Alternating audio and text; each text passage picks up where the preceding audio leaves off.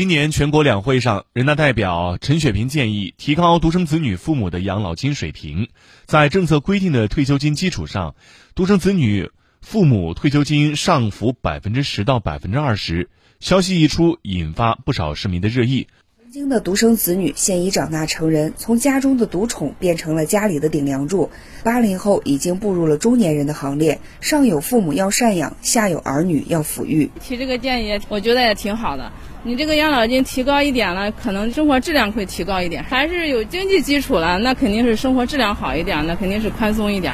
这个建议挺不错的，但是我跟我老婆吧都在上班，父母没人照顾，这个事情是个问题。